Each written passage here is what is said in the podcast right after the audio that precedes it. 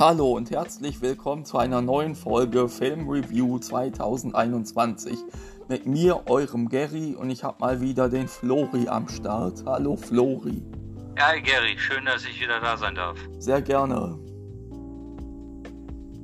Ja, und wir machen heute zum zweiten Mal Batman zusammen, nämlich nach Batman, Batmans Rückkehr. Ganz genau, Flori, so machen wir das. Super. Ja, lief ja am 1992 an der Film, am 16. Juli in Deutschland, mit einer wieder riesen Werbekampagne. Über 20 Millionen Do äh, Dollar ließ sich das äh, damals die Warner Brothers kosten und wurde wieder Werberechte an 130 Unternehmen vergeben, wie unter anderem Coca-Cola, McDonalds oder Nike. Also das, da hat man wieder nichts anbrennen lassen. und am Startwochenende spielte der Film alleine 48 Millionen Dollar ein. Ne, ne, dick, und, dick, hä? Ja. Sorry, äh, ich wollte nur sagen, eine dicke Stange Geld.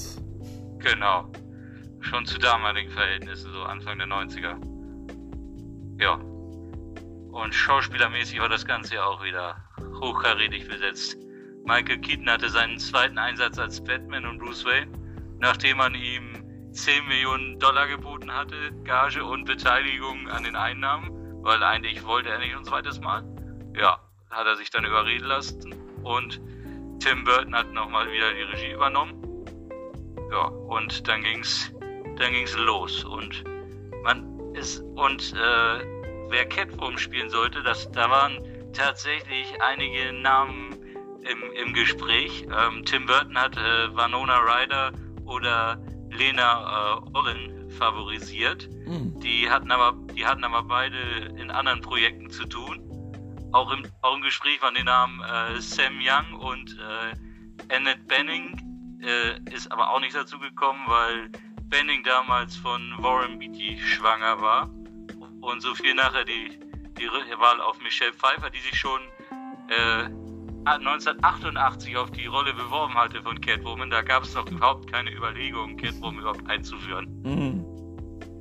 Mhm. Ja. Und als Penguin hat man natürlich äh, Danny DeVito genommen, was eine super Wahl war.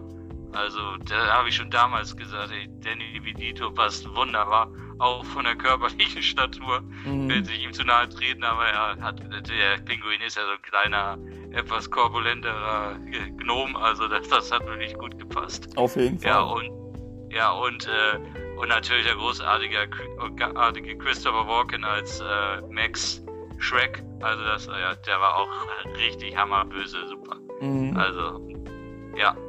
Was, möchtest du noch was dazu sagen? Ähm, nö, ich finde auch, das ist ein sehr, eine sehr gute Besetzung, finde ich. Und ähm, das hat auch alles super harmoniert. Ja. Gut. Oh, äh, die und, Synchronfassung war wieder sorry. entstanden. Ja? Äh, ich wollte nur sagen, die Rede, die ja. der Pinguin, ähm, bevor die ganzen Pinguine Gothams, äh, Gotham da ähm, überfallen haben und so, die mhm. Rede, die er da gehalten hat mit diesem diese dramatische Rede, die fand ich echt oh, stark. Ja, das war Hammer, ja. Das war richtig, das war richtig Hammer, ja. Das war richtig Hammer. Gut. Die Synchronfassung war natürlich nicht minder, minder äh, ähm, top besetzt wie beim ersten Film unter der Regie und Dialogbuch äh, Verfassung von äh, äh, Joachim Kunstdorf, also wieder bei Magma Synchron in Berlin. Ja, und hatte natürlich Feststimmen wie, da, wie wieder Joachim Tenstedt als Michael Keaton Stimme, dann natürlich den großartigen, leider schon verstorbenen mit, äh, Klaus Sonnenschein, mittlerweile als Danny DeVito, Katja Notke, äh, damals äh, Stammstimme auf Michelle Pfeiffer. Und, und, ein, und Norbert Genscher in, einer, in einem seiner vier Einsätze als Christopher Walken. Also das war schon, ja und natürlich, äh, natürlich Friedrich Schönfelder wieder als äh, Alfred Pennyworth, ja, mhm. und so Norbert Langer als Bürgermeister und dann noch so ein paar kleine Nebenrollen für Thomas Petru und äh, ja, das, das ließ sich gut hören. Ja, und ähm, ich glaube, in dem Film wurde ähm, Commissioner Gordon äh, von Manfred Petersen synchronisiert. Ähm, nicht so wie in dem ersten Teil von Wolfgang Völz. Genau, das stimmt, ja. Das stimmt. Ja, was gibt es denn noch zu dem Film zu sagen? Wollen wir ein bisschen was über die Dreharbeiten gucken? Ja, können wir machen. Also, genau. die Folge ist gerade mal fünf Minuten lang. okay. Das wäre ein Gut. bisschen kurz jetzt. Also, ähm, erst als Warner Brothers Tim Burton künstlerische Freiheit gewährt hat, er wie gesagt äh, für den zweiten Film zugesagt, weil eigentlich war der erste Film nicht, äh, den hat er, fand er, fand er entsprach nicht so seinen, seinen äh, Voraussetzungen, fand er sehr misslungen. Mhm. Äh, ja, er war halt sehr exzentrisch und sehr Perfektionist. Also ist er, glaube ich, heute noch. Ähm, als Autorin vom Drehbuch hat man wieder, hat man wieder Sam Hamm äh, gewinnen können, zusammen dann zusammen mit äh, den mit den anderen aus dem äh, aus dem ersten Film, die mir jetzt gerade nicht einfallen. Auf jeden Fall war es auch die alte Drehbuchbesetzung vom ersten Film. Mhm. Ja, also das, das, hat, das hat wieder gut geklappt und ähm, nachdem ähm, ach ja, genau, die zweiten, die zweiten im Drehbuch waren Daniel Walters, genau, der war auch schon im ersten Trip dabei und ja, dann und dann sickerte die Geschichte des Films irgendwie durch die Medien und es stellte sich nur natürlich die Frage, wer Catwoman spielen sollte, das haben wir schon, schon gehabt halt.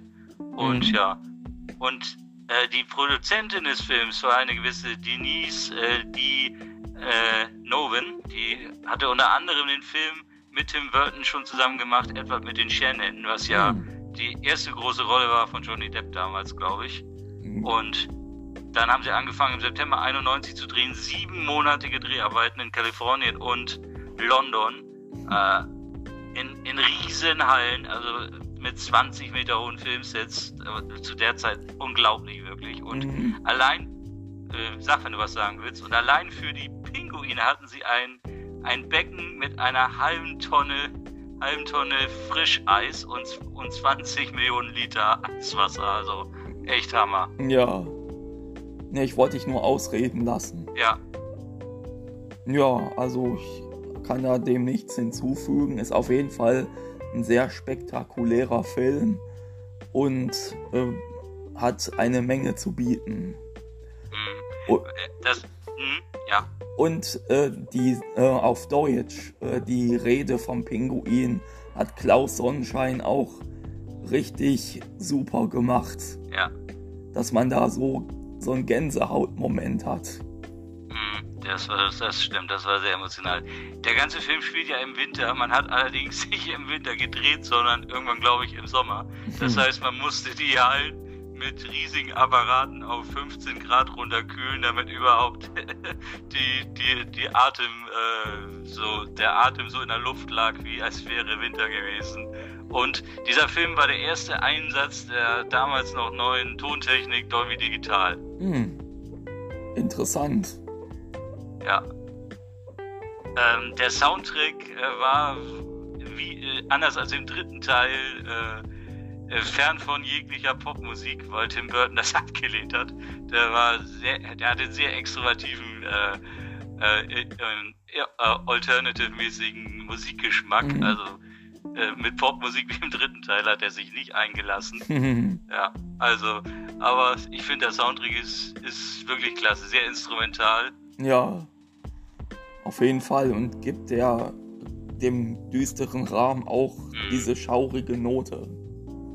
Noch ein kleiner lustiger Namensfleck.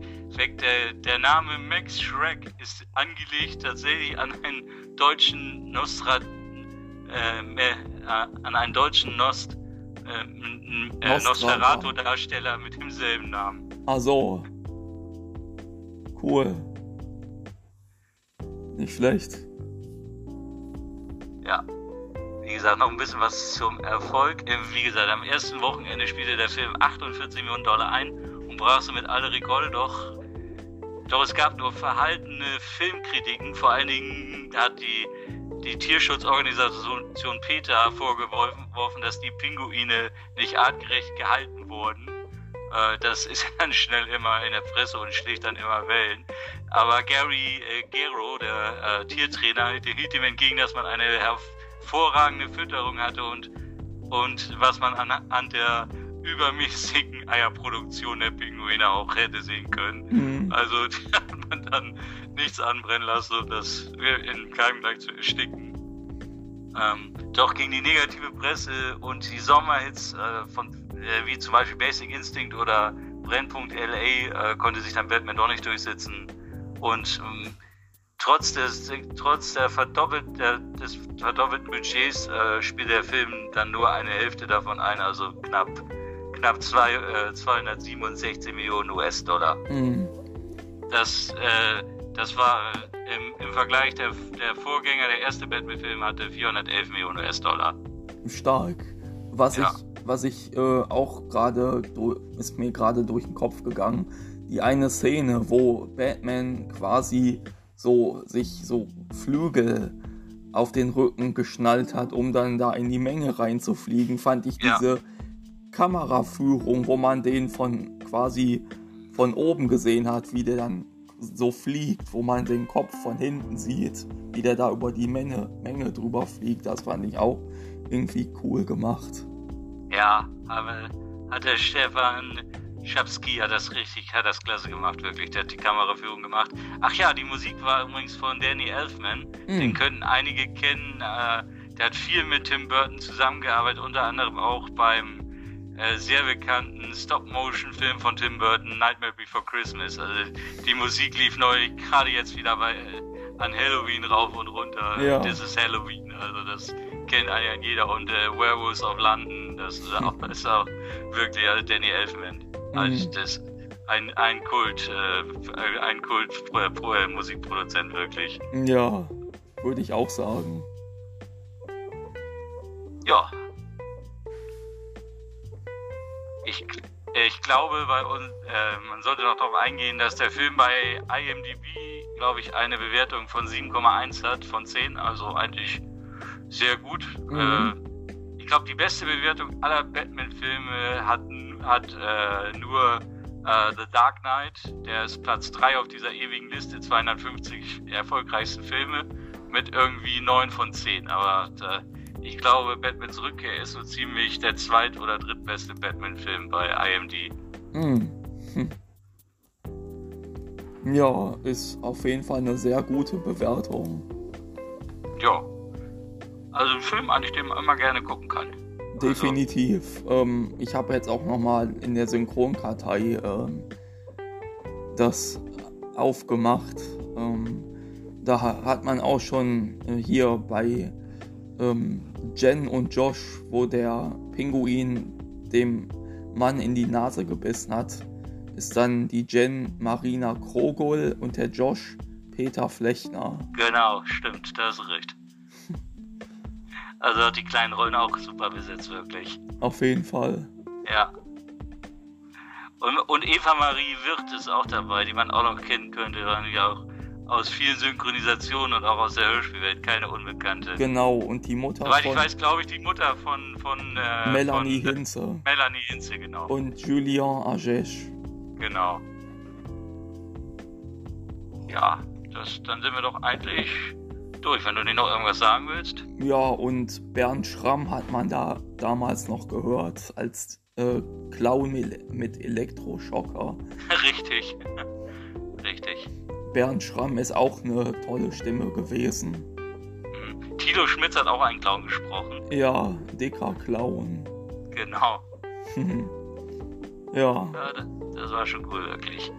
Auf jeden Fall. Und ich glaube, das war dann die Anfangszeit von Thilo Schmitz. Das kann durchaus sein, ja. Ja, und äh, äh, das wäre es im, im Grunde genommen äh, an ja. Stimmen. Da gibt es zwar noch ein paar mehr, aber die sind dann wahrscheinlich nicht so bekannt wie die anderen, die wir genannt haben. Und hast du gewusst, oder steht ja auch in der Synchronkartei drin, das hast du dann bestimmt gewusst. Ich weiß es ja auch. Und wenn man genau hinhört, ist das interessant, dass Bernd Schramm dann quasi wie eine Kreuzung aus Christian Brückner und Peter Reinhardt klingt. Oder ja, klang. genau. Genau. vielleicht auch ein paar Auszeichnungen, die der Film gekriegt hat. Er wurde 19, er war 1993 in den Kategorien Beste visuelle Effekte und Beste Maske für, für einen Oscar nominiert und er erhielt 1993 den Saturn Award für das beste Make-up und ähm, die deutsche Film- und Medienbewertung verlieh dem Film das Prädikat wertvoll. Wo ich mir auch denke, eigentlich für einen Actionfilm, aber naja, gut. Ja, aber es sind auch tolle Bewer äh, ähm, Auszeichnungen oder ähm, ja. Ähm, ja, also tolle ähm, Trophäen, die der Film quasi gewonnen hat. Also Awards, kann man sagen. Ja. Also, weiß nicht, kann man jetzt noch was dazu sagen? Ist ja die Geschichte. Ich finde aber auch interessant, wie am Anfang ähm, das mit dem Pinguin gezeigt wurde, mit den Eltern, äh, dass die dann plötzlich äh, einen Schrecken kriegten und dann, ähm, als wenn die einen Geist gesehen hätten, äh, ihr Baby im Park äh, ins Wasser ausgesetzt haben, im Korb dann in, in, in, den Fluss geschmissen haben, wirklich. Ja, und dass dann äh, das Baby in die, ähm, in die Kanalisation ähm, ja. ähm, transportiert wurde. Und, äh, und äh, eigentlich ist das so ein bisschen wie bei Mowgli und den Aff und den Löwen und den äh, und den Wölfen gewesen, haben die Pinguine eigentlich damals den, den, äh, Os, den Karwackel aufgenommen. Mm. Oscar, Oswald Kappelpott. Kappelpott, genau, so hieß er richtig. ja, ja, und, und, und äh, Schweck geht natürlich nicht sehr toll mit seiner ehemaligen Sekretärin um. Ja, und schmeißt sie aus dem Wenn sie dann hinter ihm kommt, äh, weiß er nichts Besseres, als sie aus dem Fenster zu schmeißen. Hm, erstmal lachen die und dann zack. Raus aus dem Fenster. Es ist auch cool, wie sie dann nach Hause geht und sich da das äh, noch so völlig benommen, dass äh, das Leder das, das Lederoutfit so zimmert. Mm, genau, und dann wird aus Hello there, Hell here. Ja, auch, klasse, richtig. Mm. Ja, cool. Ähm, jetzt haben wir schon fast. Äh, ja, natürlich, man hat, und man hat natürlich wieder, wieder das, dass sich natürlich wieder Catwoman und, und Batman verlieben und so. Also, dann hat man am Ende wieder so, so, dass eigentlich wieder zwei, zwei äh, verschiedene Menschen, so eigentlich zwei Feinde in der, in der jeweiligen Identität kommen. Ja. Die nehmen ja am Ende sogar die Masken ab, richtig, als sie da bevor sie da der Shrek umbringen. Ja, das war auch äh, richtig cool, wo die dann in, bei diesem Ball waren und dann haben die dann so ähm, beide in Rätseln miteinander gesprochen, aber wir beide wussten, was der andere meint. Ja. Das Ende ist natürlich auch Hammer, wo so Batman da dann in, in, die, in, die, in die Nacht entschwindet, also Bruce Wayne und du siehst dann noch diese Silhouette von, von Batman und dann siehst du da noch so eine so eine Katze, weil eigentlich ist, ist Catwoman ja tot geglaubt eigentlich. Mhm. ja. Ja, cool. Auf jeden Fall ähm, hat er, wie gesagt, äh, der Film hat eine Menge zu bieten. Ja, das war so für mich wirklich, habe ich glaube ich in der ersten Saison gesagt, das war so für mich damals die meine ersten Kinofilme wirklich so an Ende der, 80, äh, Ende der 80er, Anfang der 90er und ich weiß nur, dass wir auch sogar Poster im Zimmer hatten davon. Also mhm. so für mich so als so, so auf dem Weg vom, vom Jungen, Jungen zum Teenager war das schon wirklich, war das schon tolle, tolle mhm. Filme wirklich. Auf jeden Fall. Und da war es ja auch schon irgendwie zehn, fast elf. Da war ich, da war, da war ich äh, elf, ja. Mhm. Das war dann ein Jahr vor, vor Jurassic Park. Das war dann auch das, der zweite, das zweite einschneidende Erlebnis, was ich hatte mit dem Kilo. Hm, cool. Ja. Dann haben wir doch schöne Review zusammenbekommen. Auf jeden Fall. Und das äh, sage ich jetzt trotzdem hier in der Folge, weil ich den Film sowieso machen wollte. Ähm, und ich sag dir das jetzt auch nochmal, äh, habe ich dir wahrscheinlich noch nie gesagt. Ähm, mein erster Kinofilm war tatsächlich Herkules 1997. Oh, auch ein cooler Disney-Film, ja. Ja. Auf jeden Fall. Das wollte ich nur noch mal zum Abschluss Mit gesagt Til Schweiger als Herkules. ja. Und ich bin mir ziemlich sicher, dass da eine Gesangseinlage zwischen Herkules und Phil vorkam. Ich weiß aber nicht, ob ich das nur geträumt oder tatsächlich irgendwann mal gesehen hatte, aber nie in, auf der DVD-Fassung vorkam oder so. Ich meine das aber vor Jahren im Fernsehen gesehen zu haben und dann, äh, keine Ahnung, kam mir das so vor, als hätte ich das geträumt. Ja, ich habe den Film lange nicht mehr gesehen. Ich auch nicht. Okay, Gary. Okay, Flori, dann ähm, wäre es das für die Folge und dann kommt gleich als nächstes Batman Forever dran. Genau. Okay, dann kann ich ausmachen, denke ich mal. Gut. Okay, auf jeden Fall. Gut, dann mache ich mal eine Abspeicherung. Jo.